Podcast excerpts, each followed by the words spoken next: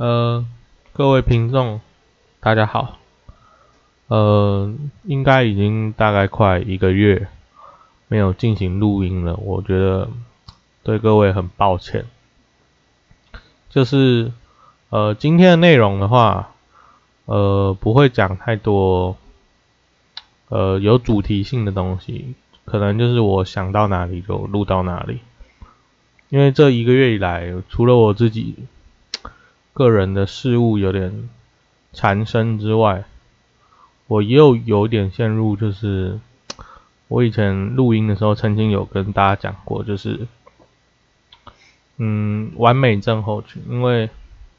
呃，大家也知道嘛，就是呃，我们有一个人，就是他暂时想先休息，所以先没要录音。那因为这这个关系，就变成这个频道有我。呃，一个人重新接接手这样子。那除了我个人很懒惰的原因，另外就是因为，呃，我有点不太晓得怎么一个人去面对麦克风，跟麦克风讲话，所以我就有点呃不知所措。然后因为这样的原因，我就呃将近一个月以来都在呃不停的拖延。我知道有一些听众就是有有跟我说说，哎，发现你这个频道很久没有更新嘞，哦，不知道是什么原因，我才知道说，哎，其实大家可能还是会期待说，哎，听到我的一些声音，然后录一些节目这样子。那因为这是我第一次一个人录节目，所以讲的可能跟以前两个人录节目的状态完全不太一样。哦，那请大家多多包涵。那这个频道以后呢，呃，就会录一些我个人呃有兴趣的主题，然后我可能想到什么就录什么，或者是呃如果比较不知道录什么的话，我可能会放一些呃读书心得啊，就是我的一些心得感言，因为其实现在也蛮多很多好的书。然后网络上也有很多人在推荐，我觉得都不错，哦，所以我可能也会尝试着走这个方向。那今天的部分呢，呃，我可以再稍微讲一下投资，因为呃，这个投资的领域是我很很感兴趣的，所以我觉得在讲这一块的时候，我可以讲的比较流畅，而且算。呃，滔滔不绝，可能比较不会那么尴尬，哦，然后这边就可以分配时间上，大家比较不会无聊吧？对，呃，先从这边开始好了。嗯，主要是说，嗯，目前的话，我们以前的频道有讲很多美股啊的各种话题，好像在讲资产配置上比较少提到。那，嗯，这边可以讨论一下我。资产配置，就是我大概把我资金分成嗯五个大部分，好，然后其中大概十趴的话会是我维持现金，哦就是应急用，哦因为可能人会遭遇各种意外嘛，被车撞啊，还是说被狗咬啊之类的，所以我现金是应急用的，哦免得特殊情况还要去借信贷，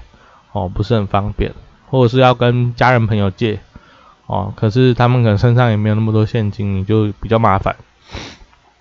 所以自己身上还是要保持一些现金。那再来三大部分的话，就是呃台股、美股跟现在我也玩蛮凶的加密货币。对，那最后一块的话就是保险。主要我这边的保险是那种比较长年期的储蓄险。就是很早以前买的哦，那个当时的那种预定利率就非常高啊，有到六趴左右的，所以呃那个报酬率很好，我就会尽量多放一些钱进去。那现在新的储蓄险的话，大家愿愿意买就属于看看个人意愿了，我觉得没有对或错，就是每个人的计划不同。那。台股的部分呢，我主要放一些金融股，跟这个，嗯，那个叫啥？哦，有一些科技股，比如说封测的，封测的奇邦那些，哦，我都觉得还算不错的公司。那美股的话呢，就是我主要是买 ETF 啦，因为美股的话现在整体来说偏贵，所以我就买 VTI 跟 VT 两只 ETF，好进行长期投资，就是嗯怎么讲，每个月定期定额吧，啊如果有配息的话，就让它再投入。哦，美股券商有一个好处啦，就是它有一个配息再投入的功能。好，如果呃你你你对于自己那个呃投资上没有信心的话，然后你暂时不缺这个现金哦，它的配型把它再投入哦，长期起来也是蛮可观的。对，它是避免这种人性的弱点。对，那像现在的话，我玩蛮凶的，就是加密货币哦，我可能前面的节目有跟大家讲过，就是。哦，加密货币有很多玩法哦，像比如呃放贷，哦，放贷就是一个我觉得相对来说蛮稳定的，因为他这个呃钱是借给别人嘛，哦，可是平台方在中间呢，哦，他可以帮你清算，就是这些人来借钱，他还是有抵押品的，哦，就有点类似有些人会把。呃，股票抵押直直借哦，借钱来哦。那如果你股票下跌的时候，你就有可能会被清算。那在加密货币里面也也有类似这样的情况，就是这样子去操作。好，那比较偏系统性的风险是什么呢？就是特殊情况下，或是也不用特殊情况，就可能平台方哦会会跑路啊，因为。加密货币目前还是比较不受监监理单位的管管制嘛，所以它也不是所谓的特许行业。那我自己在挑是挑那种比较大的交易所，呃，这方面风险不能说没有啦，因为不管怎么说，如果没有监理机构的话，大的大型的公司倒闭的风险只能说比较小，不能说没有。哦，然后再加上各国政府现在对于这种投资来说，哦，会比较倾向于，哎，你这个投资是啊，你个人要去承担这个风险嘛，你又不是说，呃，就有点观念问题了，就是大家都会想说，哎，如果你把钱拿去放在银行里面，好，那银行倒了，大家都会觉得说啊，因为你其实也没有什么风险属性啊，所以呃，政府要帮你去 cover 这个风险，或者是。呃，帮你去把这个银行拉起来，哦，有所谓中央存保之类的，哦，是是是非常合理的一件事情。那可是现在大家大家对于加密货币这一块的话，就是比较偏向说，哦，因为哦，加密货币本来就高风险高报酬啊，所以你自己要去投入这个东西，所以那个交易所倒了，你要自己承担啊，类似这样的概念，对，所以。呃，对，加加密货币放贷放出去的话，年化大概年化报酬有个三十五趴、三十趴左右。好，呃，相对来说算是在加密货币这一块比较低风险的。对，那像我另外还有在做呃所谓的套利，那套利有很多种形式的存在。像我最近有在做搬砖，好，如果有一些人比较有经验，就会知道说搬砖是是什么样的事情。搬砖的话，就是说，嗯，因为在全球各地嘛，会有不同的加密货币交易所，他们很多也是受受限于这种公司法或是各国法规，所以它的经营范围不同，哦，所以还是有一点点差异的，哦，那这个差异就会导致说，哎，同一个币别，哦，可能。在不同交易所会有价差，比如说，哎，在美国的加密货币交易所，哦，比特币是五万八，那在台湾的可能是五万六还是五万七这样子，那你是不是可以就是，哎，我把台湾的比特币买过去，低买高卖，哦，对，那当然像比特币这种东西已经就是流动量非常大了，哦，所以你要做搬砖其实非常困难，而且你还要承担一些风险。而风险呢，就是呃，当然这风险已经相对小了，因为早期做这种套利，就是呃，像以前有所谓的美股套利，哦，美股套利其实很单纯啊，就是你你可能在美国东岸，然后那个股票的报价跟西岸哦有落差，你就可以抓这个报价的落差，哦，只是。那个以前的这个通讯啊，交通不发达哦，所以做这个事情其实相对不容易哦，就是也是有一定门槛在的。那在加密货币里面做这个，呃，虽然他们的这个电子讯号传输非常快，交易很很迅速，但是你一笔加密货币啊交易的话，大概也要可能半个小时，大概大大概抓个半个小时左右。所以你买进来，然后把它传输到另一个交易所，你可能就要承受这半个小时的风险，然后你还要考虑到，好，你一买一卖之间，哦，肯定会有所谓的手续费，哦，手续费的话，目前呃定价都接近千分千分之二，千分之一左右，哦，呃，加密货币的话，我觉得相对相对台股来说有一个。也不知道算不算，应该算优点的地方，就是它的交易成本相对低。对，像台股的话，呃，交交易手续费就是千分之一一点四二五嘛，对不对啊？所以你买卖就一次就是千分之二点八，哦，只不过一般会会打折啦，我们算打五折啊，就是千千分之一点四，好，然后呢，这个。呃，主要政府还会收税哦，然后这税的话就很贵了，就是千分之三哦，征交税，买卖都收，这又是千分之六过去了，所以你的手续费是将近百分之一哦，我觉得这个长期而言算蛮可怕，蛮可怕的哦，所以我一般来说不会鼓励台股做那种当当冲交易，因为你交易成本很大，所以你你。你要盈利不容易，对。那在加密货币交易所的话呢，一般来说，嗯，交易的成本大概落在千分之一点五左右，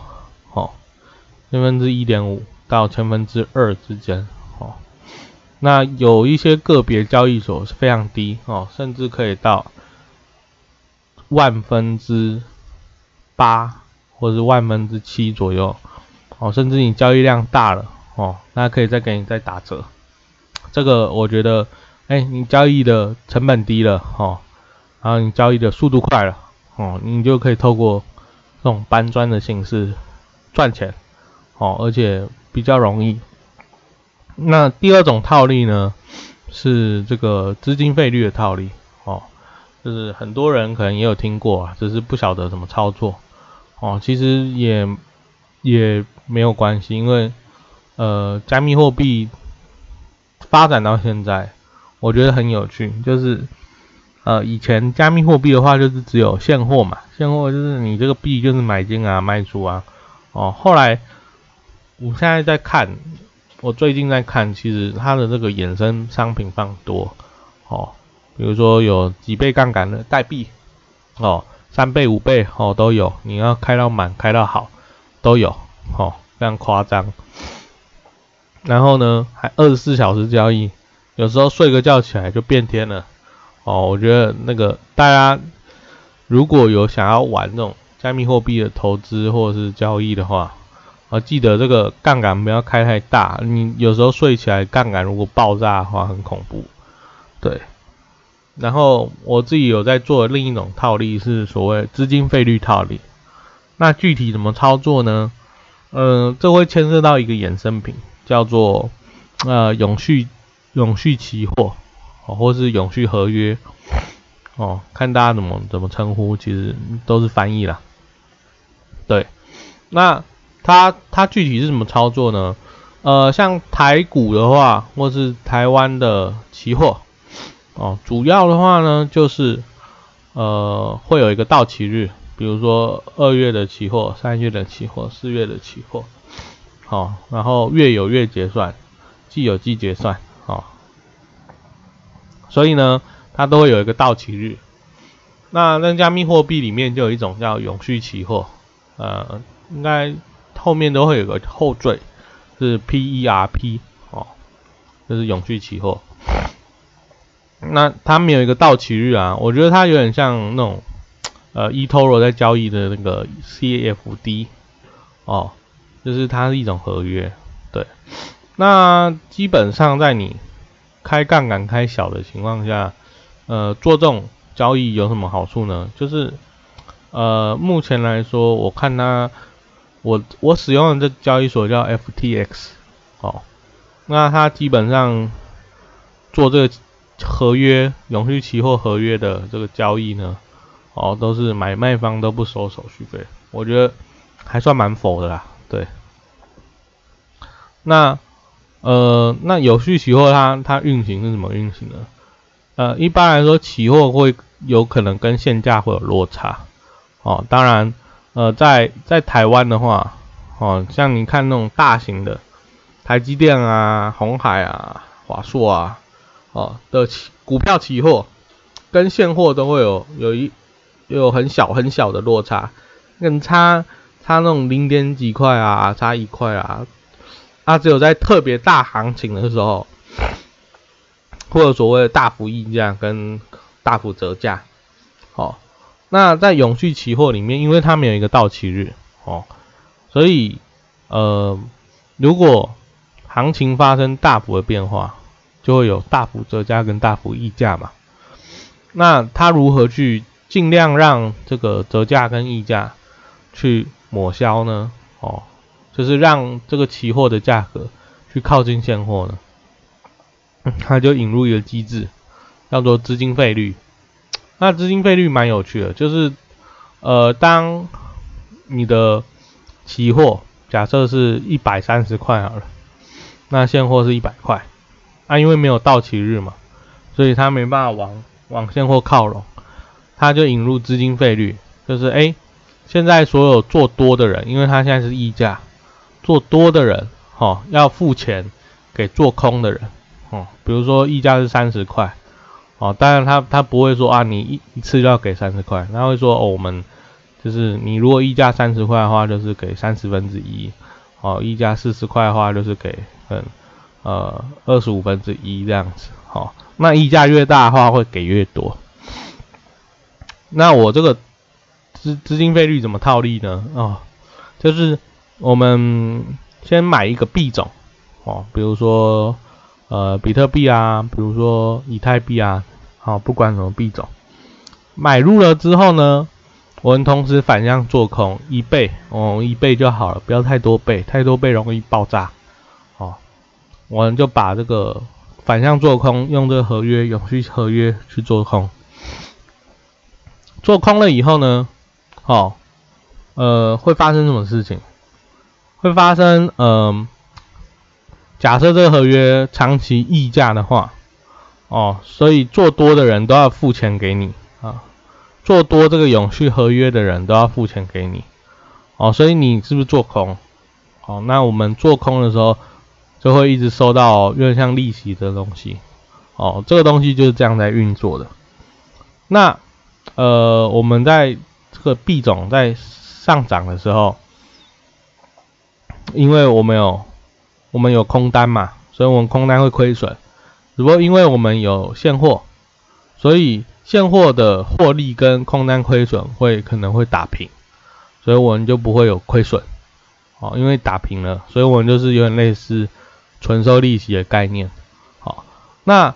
呃，在下跌的时候呢，我们空单会获利，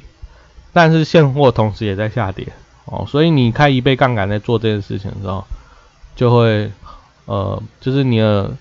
做空跟做多动作就会同时被抵消，你可能没什么赚钱，但是也也没什么赔钱，哦，就是你的风险就会承担的非常小。当然，可能就是我前面讲一些系统性风险，大家还是要去评估。就是哎，你的将那个交易所如果如果它爆炸，或是它这个绕跑了，哦，跑路了，那你就是呈现我。无限大的风险嘛，你可能就是直接，哦，你的所有仓位就归零。所以大家尽量去找这种比较大型的交易所。哦，像现在的话，全球最大的应该是币安。好，币安交易所。那像我比较少在用币安，嗯，我一般都是用就是 FTX 交易所，它交易量算是全球也是前前六前八大哦。只是说，呃，我个人很喜欢是它衍生品非常多，然后那个手续费非常低廉哦。我相对，呃，可能是那个 ETF 啊做多了嘛。就会觉得啊，费用率非常重要哦。我们不管长期投资、短期投资哦，我们这个哦，在做交易时候的成本，如果可以节省的话，尽量节省哦。我就会保持这种心态去做。对，嗯，这边讲一个大概啦，细节的话还有蛮多操操作细节的。如果大家以后有兴趣的话，可以再跟大家分享哦。所以这个节目主要以后我就会。呃，用自己的时间慢慢去录，哦，然后可能一个人讲话就比较枯燥，哦，大家可能嗯有问题或者有什么想跟我聊的，就可以直接讲，哦，我就在节目中跟大家讨论这样子。那今天节目应该暂时就先到这边，好，谢谢大家。